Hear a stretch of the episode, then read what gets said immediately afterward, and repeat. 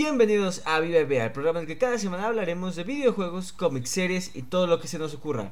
Esta semana vamos a estar hablando del episodio sexto y final, ya se nos fue otra temporada de una serie de Marvel, The Secret Invasion. Y está conmigo Rodrigo. ¿Cómo estás, Rodrigo? ¿Qué tal, Roy? ¿Cómo estás? Pues final polémico y corto, media hora. Media no hora, hubo para sí, más, bueno. entonces veamos Sí. qué se pudo y qué no se pudo. Solo quiero comenzar diciéndoles que si quieren ver la mejor serie de superhéroes en donde una raza alienígena se hace pasar por gente poderosa del gobierno para infiltrarse en las altas esferas del poder del planeta para poder terraformarlo en su propio planeta, vayan a ver Peacemaker. Porque esa sí es una joya sobre una invasión secreta. Y esta, pues ya, ya hablaremos que no tanto. Y justamente lo decíamos. A nosotros genuinamente sí nos estaba gustando la serie, pero sí estaba en un punto volátil, ¿no? Punto en el que el final de la serie podía definir por completo si era, si terminaba de forma positiva o negativa. Y terminaron haciendo algo que hasta la gente está comparando con el final del que se burla tanto She-Hulk. Sí, no, cayendo en, las- en lo trivial, ¿no? En lo Mm. predecible, en el tema hasta de los efectos por ahí, ¿no? Los clichés, Pero- todo, todo. Pero pues bueno, hay cosas que rescatar, pese a todo. Y todavía hay polémicas, ¿no? De... No se aventaron a aclarar, por ejemplo, el tema de Rowdy, ¿no? No, no, no, lo dejaron ahí medio abierto, pero dando algunas pistas que ya, ya vamos a hablar ahí. Ese también Mm. es un tema bastante delicado, polémico. Sí, sensible, toca fibras sensibles. Que Sensible. tú lo, tú lo anticipaste, que, que había cosas que preferirías que no tocaran. Pero bueno, ya llegaremos a ello. Exacto, exacto, pero bueno. eh, Pues bueno, este episodio nos cierra ya, pues ni siquiera cierra, la verdad, nos deja todo el arco abierto, pero bueno. No cierran este arco de los Skrulls, pero comenzamos Fury eh, hablando con Gaia, obviamente Gaia con ganas de vengarse, no tan, yo siento que no tanto de hacer lo correcto y lo vamos a ver al final también, sino más ganas de vengarse de Gravik por la muerte de su papá, la muerte de su mamá, pues el intento de muerte de ella. Eh, pero bueno, también esto ha generado polémica, ¿no? A lo largo de la serie, más de una ocasión, como dos o tres veces, le hacen el comentario a Fury, ¿por qué no le hablas a tus amigos? Y Fury, no, yo quiero resolverlo solo. Pues Fury no termina haciendo nada. Eh, Fury Fury como tal, pues no, no tiene fuerza de combate ya prácticamente, ¿no? Si a eso nos Sí. referimos. Y pues yo creo que obviamente al final uno entiende que no les hable porque pues dijo, no es como que de por sí la relación, ¿no? Entre estas organizaciones, lo que alguna vez fue Shield, Fury, Sí, y ellos siempre haya sido la mejor y entonces que imagínate que se enteren de que recolectó todo su ADN, pues obviamente no les iba a gustar. Sí. Pero bueno, Pero ahí, bueno, ahí pasó. eh, pero ese pretexto de que yo quiero resolverlo solo porque es personal, Eh, pues no. se, se vio contradecido, ¿no? Se vio contradecido Ujú. con el hecho de que al final trabaja con Gaia para derrotar a Gravik. Es Gaia la que derrota a Gravik, ¿no? Fury al final no hace nada Sí, en esta pelea contra Gravik. sí, sí, que bueno, ahí no sé cómo habrán sido ustedes de espectadores, pero yo primero pensaba que sí era Fury. No fui tan Sí, bueno. listo. Pero bueno, un, un grave que por cierto pintaba para ser un buen villano, a mí sí me estaba gustando, sí me estaba convenciendo sus motivaciones, eh, su personaje, pero terminan convirtiéndolo en un psicópata homicida más. Ya, También, ya, ¿no? ya no, ya no compraste sus últimas palabras, sus últimas Sí, no. motivaciones, sus explicaciones de por qué adquirió ese rostro, sus reclamos a su héroe ídolo caído Fury. Ah, Más o menos, pero pues lo que hizo, no, mató a, mató a sus complanetarios Eh, por sí, su sed sí. de venganza. Al final, eh, uno podía medio, medio pues, empatizar con ese sentido de no tenemos a dónde ir, nos traicionaron, vivimos escondidos. Pero al final los mata a los que supuestamente estaba protegiendo. Y no compartió, no compartió el Super Skrull a nadie. Al Sí, menos no. eh, mientras lo vimos. Exacto. Y bueno, por el otro lado, después de ver esta plática de Fury con Gaia, donde están haciendo su plan, del cual hablaremos más adelante, pues nos damos cuenta que el presidente, que, que más bien Nick Fury le habló al oído al presidente y no escuchó absolutamente nada, estaba completamente inconsciente, porque Rhodey insiste en, pues, el bombardeo a las plantas nucleares rusas, lo cual desataría la tercera guerra mundial y ahora con el ataque ruso, entre comillas, al presidente. Eh, pues bueno, un Roddy que por cierto completamente fuera de personaje. Roddy que desde que lo vimos ya estaba actuando de manera diferente, pero poco a poco se fue saliendo del Sí. personaje. O sea, no, ya- no, no era Roddy. Ya, ya sabíamos que no era Roddy, pero esto hace todavía más difícil el pensar que no fue Roddy por mucho tiempo. Eh, exacto, exacto, sí, ya no, no terminamos por ver al, al, al Roddy Skrull que nos convenciera mucho, ¿no? De que fácilmente hubiera engañado, Sí, exacto. O sea, no, haciéndose no, no, pasar por el verdadero Roddy. Como bien dice, su primer diálogo en la serie, que fue cuando despide a Fury, fue ya sospechoso, pero bueno, digamos, más o menos le comprarías, Sí, pero poco a poco fue siendo más descarado, entonces eh, tú dirías, no, ¿cómo pudo haber suplantado a Roddy sin que se dieran cuenta tanto tiempo? Eh, Exacto, exacto. Hay que ver. Ni lo intentaba, ni lo estaba intentando. Pero bueno, al fin vamos al plan, al enfrentamiento final. Y como dices, Fury, entre comillas, si alguien se dio cuenta, si alguien no, pero si no se dieron cuenta, la verdad creo que un Oscar para Gaia por su actuación de de humano cojear, débil. toser, sí. Este Fury, que bueno, vemos que termina siendo Gaia, muy predecible para algunos, a lo mejor no para todos, pero muchos también se estaban quejando de eso desde que desde que la vieron y dijeron, esto no es Snake Fury. Pero bueno, que bueno, Gaia hasta se toma unas libertades creativas, ¿no? Hay de decirle qué sintió cuando se hizo polvo, Mm, eh, por qué no les encontró el planeta, todo eso, pero Nick Fury, que es- realmente es Gaia, infiltrándose en la planta nuclear, la cual pues todos, todos los Skrulls que vemos ya están muertos, literalmente lo único que queda es Gravik. Eh, ya, 100% psicópata.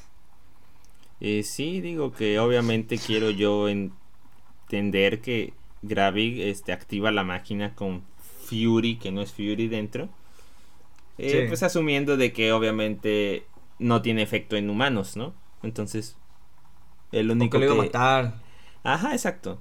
El único que iba a recibir la cosecha, que por cierto, obviamente cuando meten este ADN de la cosecha en la computadora y empiezan a salir los nombres, Eh, es un momento muy, muy, este, referencias, ¿no? Ver, ver, este, Sí. nombres que a lo mejor ni imaginabas. Y otros que obviamente no salen porque pues no hubiera tenido sentido, como pues el ADN de Iron Man, ¿no? Ese, Sí, no pues tuviera- que, que no lo va a tuviera hacer. aportado- La inteligencia, la inteligencia y la prepotencia pues no van. Otros que quizás sí deberían haber salido y no salieron y lo hace interesante, como el de Peter Parker, ¿no? El de Spider-Man. Por ahí. Es- Tal vez por exacto, el mismo, el eh. mismo de Strange, no lo sé. ya estoy inventando. Bueno, por el, el ADN mágico igual comentaban, ¿no? Ese tal vez pues a lo mejor tampoco tiene propiedades, Sí, ¿no? porque, Como el de eh, Strange o el de Wanda. Exacto, ¿no? Eh, Strange consiguió sus poderes a base de entrenamiento. Pero bueno, como dices, Fury le termina dando este, eh, este recipiente con la sangre de todos los Avengers. Bueno, muchos, no solo Avengers, ¿eh? También villanos. Sí, exacto. Son 23, los vamos a mencionar a todos, de los cuales, por cierto, vein- 13 de los 23 son del mismo poder, super fuerza y estamina. no sé qué efecto tenga tener todos al mismo tiempo. Pero bueno, y también hay algunos que no tienen, este, que no estaban en la batalla de, por la Mm. tierra, como la llama Nick Fury, ¿no? Eh, Esta batalla por la tierra. Habían unos, vamos a ir, eh, vamos a mencionar todos. Adelante. Ghosts, el villano, bueno, la villana de Ant-Man 2. No estuvo. Claramente no estuvo Bueno, en esa no pelea. que yo sepa. Sí, no, no estuvo en esa pelea, pero bueno, le da estos poderes como de, pues, volverse para atravesar cosas, ¿no? Capitán América, ya lo sabíamos. Eh, Corvus Clay de los hijos de Thanos. El mismo Thanos. Los Outriders, que son los... eh, pues esos como perros que usan en la batalla de Wakanda. El ejército, las tropas de Thanos. ¿Cuál es su poder? ¿Quién sabe? La rabia, no, no sé. Próxima Midnight de los hijos de Thanos. Capitana Marvel, ya también ya nos lo habían comentado. Abominación, que tampoco estuvo en la batalla por la Tierra. ¿Cómo sabes que no lo Eh, llevó Wonk? No, no es cierto. Posiblemente, a lo mejor estuvo ahí metido entre toda la gente. Mantis. Cool Obsidian también de los hijos de Thanos. Drax. Korg. Ebony Maw de los hijos de Thanos. Frostbeast, que ya lo habíamos visto. Hulk. Los Chitauri, que pues tampoco estaban en la batalla de Thanos, pero bueno, aquí claramente le pudo haber obtenido Nick Fury desde la batalla de Nueva En batallas anteriores, ¿no? Valkyria, Thor, que nuevamente, eh, Thor, pues sin el poder de... O sea, uno entiende que la sangre de Thor no es lo que lo hace controlar los el rayo. Mm, no, pues ¿qué será? Solamente la super fuerza, por si hacía super fuerza y estamina. Un poco de super fuerzas guardianas, ¿no? Sí, super fuerza y estamina. Pantera negra. Mm. Eh, el cual, pues, su poder viene más de su traje, la verdad. Entonces, pues, quién sabe qué le dio Pantera negra. Eh, Gamora. Groot. Winter Soldier. Y bueno, ya habíamos visto también ahí a Extremis. De nuevo, de todos estos 23 poderes, 13 son super fuerza y estamina. Y si vas a tener super fuerza y estamina, pues yo escogería pues nada más meterme la de Thor o la de Hulk. O la, de Thanos. O la del mismo Thanos, sí. Los demás, pues no. O sea, no, no te están dando nada. Eh, digo, realmente pues este Gravix inyectó todo. y ya. Sí, pues un, sí, un cóctel de todo, pero bueno. Estos son todos los poderes que vemos ah, aquí y la mayoría, si no es que todos, sí los llegamos a ver en, bueno, por ejemplo, Valkyria. ¿Qué, ¿cómo vería? Iba a salir, iba a salir un... Un brazo moreno. no sé. No, pues sí, no, no se iba a ver como tal. Eh, pero bueno, esos son los 23 poderes que obtienen, de los cuales empiezan a usar. Y al final termina siendo. Ya habíamos dicho, ¿no? Esta burla de. de dos iguales. She-Hulk. De dos personas con los mismos poderes. A ver quién nos usa más. En una batalla genérica CGI. La cual resuelve todo el problema de la serie en 5 minutos. Parece que decían. Este. Pues ya cábala, ¿no? Y también al final yo me quedé esperando cuando, cuando Gaia lo, derrota, que le hace un hoyo en la panza con los poderes de Capitana Marvel. Le dije, bueno, ahorita va a entrar el Extremis y van a volverse a agarrar a trancazos. Pues no entró el Extremis. Se supone que mm. esa es toda la función del Extremis. ¿Comparan esa herida con una que Iron Man hace en Iron Man 3? A alguien que igual hace como que un hueco en el estómago y el extremis no es capaz de restaurarla, ¿no? Mm. Entonces, digo, obviamente es algo muy muy subjetivo, ¿no? ¿Cuál es el umbral de recuperación del extremis?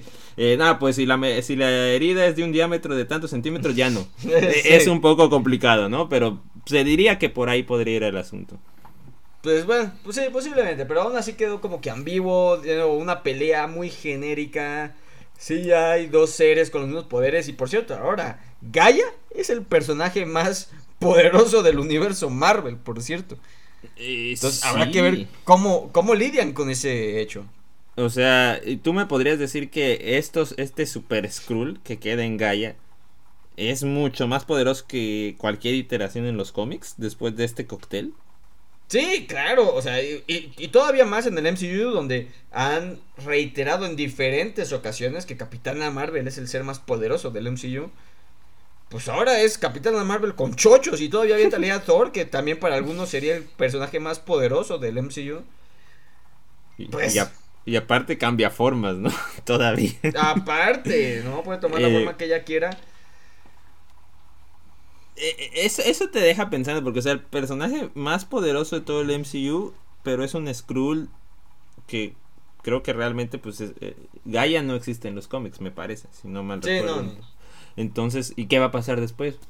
Porque la van a usar en películas, la van a usar en más series, hasta ahí, o sea, ¿cómo, vas a ocultar ahora a un personaje que quedó con tanto poder? Digo, al final nos dan una pista, ¿no? Pero la verdad no es suficiente, ¿no? Para imaginarse qué pasa después.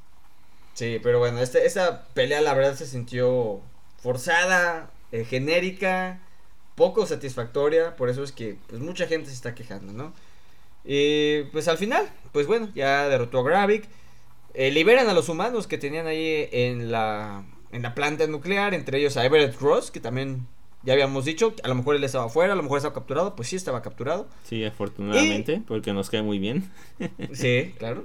Y a Rhodey, al Rhodey original, el cual ya habíamos visto a todos los demás que traían la ropa con la cual lo secuestraron, pues Rhodey estaba en una bata de hospital lo cual da la mayor pista, la pista más grande de que en el momento de que Rhodey está en recuperación por el accidente de Civil War haya sido en donde lo secuestraron. Mm, sí, que obviamente mm, o sea, muchos están apuntando hacia allá, pero tampoco debemos darlo por hecho. Es probable que Marvel está midiendo la temperatura por ahí, ¿no? Y ya en lo que se terminan de decidir. Pero bueno, entre eso y entre la frase, no me acuerdo exactamente cómo es, pero dentro del mismo diálogo dan a entender que él ha estado mucho más tiempo, que obviamente eso es algo súper relativo, ¿no? Mucho más tiempo eh, secuestrado que los demás. Sí, pero... Entonces, ahí, ahí, justo eso, ¿no? El, mayor miedo es eso, ¿no? Lo de la bata, que es una bata similar a la que se ve cuando está entrando al procedimiento cuando, después del accidente que tuvo en Guerra Civil. Entonces, eh, pues eh, ahí queda, ¿no? Ahí queda, pues al final nunca nos confirman, lo dejan ambiguo. Pero, pues la única prisa que tenemos es eso, ¿no? Eh, lo cual, además de que, como ya decíamos, toca temas sensibles, no tiene nada de sentido.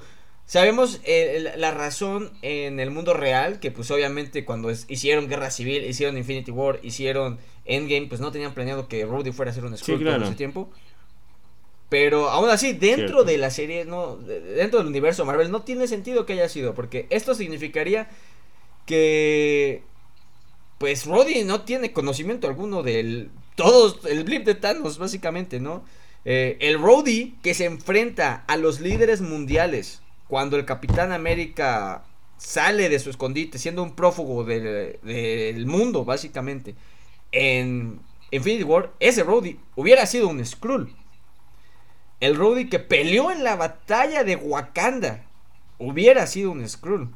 El Roddy que quedó estos cinco años como uno de los pocos Avengers activos cuidando el mundo, hubiera sido un Skrull. El que propuso ahorcar a Thanos como un bebé. También hubiera sido un Skrull. El que viaja a través del tiempo y el espacio para recuperar la gema del poder en Morag. Era un Skrull. El que viajó al planeta granjero de Thanos para matarlo hubiera sido un Skrull. Y por cierto, si e, ese Rhodey era un Skrull después de matar a Thanos, no se le ocurrió de, oye, aquí hay un planeta completamente habitable, acabamos de asesinar a su único habitante. ¿Por qué no mudamos a los Skrulls a este planeta? Y aún así, ¿eh? Si Rhodey no hubiera sido un Skrull ahí, Capitana Marvel fue a ese planeta. Ella también pudo haber pensado, hey, este es un planeta con aire respirable. Steve Rogers, que es un humano normal, no está respirando de forma. Correcto. Pues, lo más normal posible. No solo son muchos años que habría sido un Skrull, sino también es demasiado tiempo en pantalla. Sí. Y tú lo acabas de recapitular de manera resumida, ¿no? O sea, toda la coherencia que tendría que haber tenido una, una suplantación casi profesional, ¿no? Como para que no levantara sospechas. Como este, para decir, chale, eh, los Avengers están peleando contra Thanos por el bien del planeta Tierra, pues tengo que estar en mi papel e ir a, pelear a la, pues, contra Thanos. Bueno, yo ahí te diría, pues igual con el con el chasquido igual se fueron algunos Skrulls, ¿no? Pero aún así pues sigue siendo complicado, ¿no? Este, Marvel está pensando, Marvel está midiendo las aguas. Sí en lo que en algún momento, no sé si hasta Armor Wars o cuándo, la serie película, ahora va a ser película, ¿verdad? Me parece. Hasta, no sé si hasta Armor Wars o cuando ya den la... Porque yo creo que sí la van a dar, no nos van a dejar así, no, es la idea. Pero, pero, están ahorita midiendo las reacciones y obviamente, pues, más allá de la coherencia, pues también este, este rechazo a la idea de que no vio morir a Tony, ¿no? Creo que es lo que más rechazo causa. Sí, lo, lo más importante, ¿no? Ya dijimos todas las instancias en las que no hubiera tenido sentido que Rudy fuera un Skrull. El momento en que murió Tony y Rudy llora, pues la muerte de Tony, va a su funeral, todo eso, pues ese no hubiera sido Rudy, ese es el tema sensible. Y también hay que recordar, hay que recordar, en Avengers Endgame, en el momento en el que Thanos ataca la base de los Vengadores y se derrumba, hay un momento en que Rhodey que su traje no funciona. Es cuando se tiene que cambiar al traje de Iron Patriot. Recordando que se cae y, de los escombros ya no sale en el traje de War Machine, sale en el traje de Iron Patriot. Recordando ese momento en el que Roddy está tirado abajo de los escombros y no puede moverse, no puede mover sus piernas. Por más que estés metido en tu papel, estás abajo de un edificio que están bombardeando. No te haces el que no caminas y sí puedes caminar. Nadie te está viendo. Pues, pues mira, está, eh, eh, ahí, Sí, ahí queda, ¿no? Ahí exacto. queda, y también este, esto significaría entonces, sí, y, y esto también significaría que pues entonces los Skrulls están pues confabulando en contra de Nick Fury desde muchísimo tiempo antes, porque no creo que a Nick Fury le hubiera gustado que un Skrull se hiciera pasar por un vengador. Eh, Entonces, cierto, claramente, si se supone que, Civil, se supone que que la ruptura Civil viene con el, con el chasquido, no antes. Sí. Sí, Cierto. exacto. O sea, esto querría decir que entonces desde Guerra Civil los Skrulls ya estarían confabulando contra Nick Fury, lo cual va en contra de lo que también nos explican en esta serie. Sí, pues esa es la recomendación. No, no compren ya que fue desde Civil War. No lo compren todavía. Tranquilo. Yo Sí, sé que no. es sensible el tema, pero tranquilo. No está decidido. o sea, Sí. vamos a ver, vamos a ver. A esperar. Vamos a ver. Como decías, seguramente eh, eh, no creo que veamos nada en The Marvels porque va a tocar otro tema cósmico diferente a los Skrulls. Eh, yo creo que Capitán América 4, ya vamos a hablar por qué. Y en Armor Wars, que saldrá en algún momento. Po- podremos tener más, más respuestas a esto. Pero bueno, aquí digamos cierra todo lo de Gravik. Aquí termina Gravik y regresamos al hospital en el cual Rhodey se sigue haciendo pasar, bueno, Skrull se sigue haciendo pasar por Rhodey. Y eh, Nick Fury intenta eh, detener el ataque de Rusia. Al final, pues logran desvivir a, a Rhodey en tiempo para, para eh, detener el ataque. Pero el presidente queda en modo bélico. Completamente. En modo, por eso voy a perder las elecciones. Eh, sí, sí, exacto, ¿no? Eh, termina declarándole la guerra no a los Skrulls, ¿eh? A toda vida alienígena que esté en la Tierra y eso pues llama la atención, ¿no? De y los, asgardianos. Asgardianos. Exacto. Los Eternals. Sí, complicado. No, no, y luego pues ahí ahí te van a entender que obviamente hay muchos Skrulls todavía allá afuera, ¿no? Sí. Cómo empiezan a matar Skrulls, pero también humanos. Sí. Eh, el mundo se empieza a radicalizar. Eh, creo que eso es algo de lo que veremos en Capitán América 4 definitivamente. Además de que hasta Fury le dice, vas a perder popularidad. Y eso pudiera llevar a que cambien al presidente por Tadeus Ross en Capitán América 4. Ujú. Pero también, ya lo habíamos dicho muchas veces aquí, los X-Men vienen. Es inevitable. No sabemos cuándo, no sabemos cómo, pero los X-Men vienen. Y algo de lo que hemos dicho también que es importante en los X-Men es este rechazo. Lo cual no coincide con lo que hemos visto en el MCU sobre pues estos héroes que son queridos y admirados y, y adorados dentro del MCU y son hasta personajes públicos. Entonces, esta radicalización del mundo actual pudiera ser lo que lleve al rechazo de los nuevos héroes, entre ellos los X-Men, y así puedan pues llevar a los X-Men como conocemos, ¿no? Con este rechazo de la sociedad que es vital para la, la historia y la trama de los X-Men. Es cierto, es cierto, es una manera de generar ese, ese, ambiente, esa tensión, ¿no? Sí. Pero bueno, el mundo queda tocado, queda radicalizado. Estoy seguro que ese mundo nuevo, eh, el cambio de presidente lo vamos a ver en Capitán América 4. Y lo que no sé en dónde vamos a ver es el final de esta serie.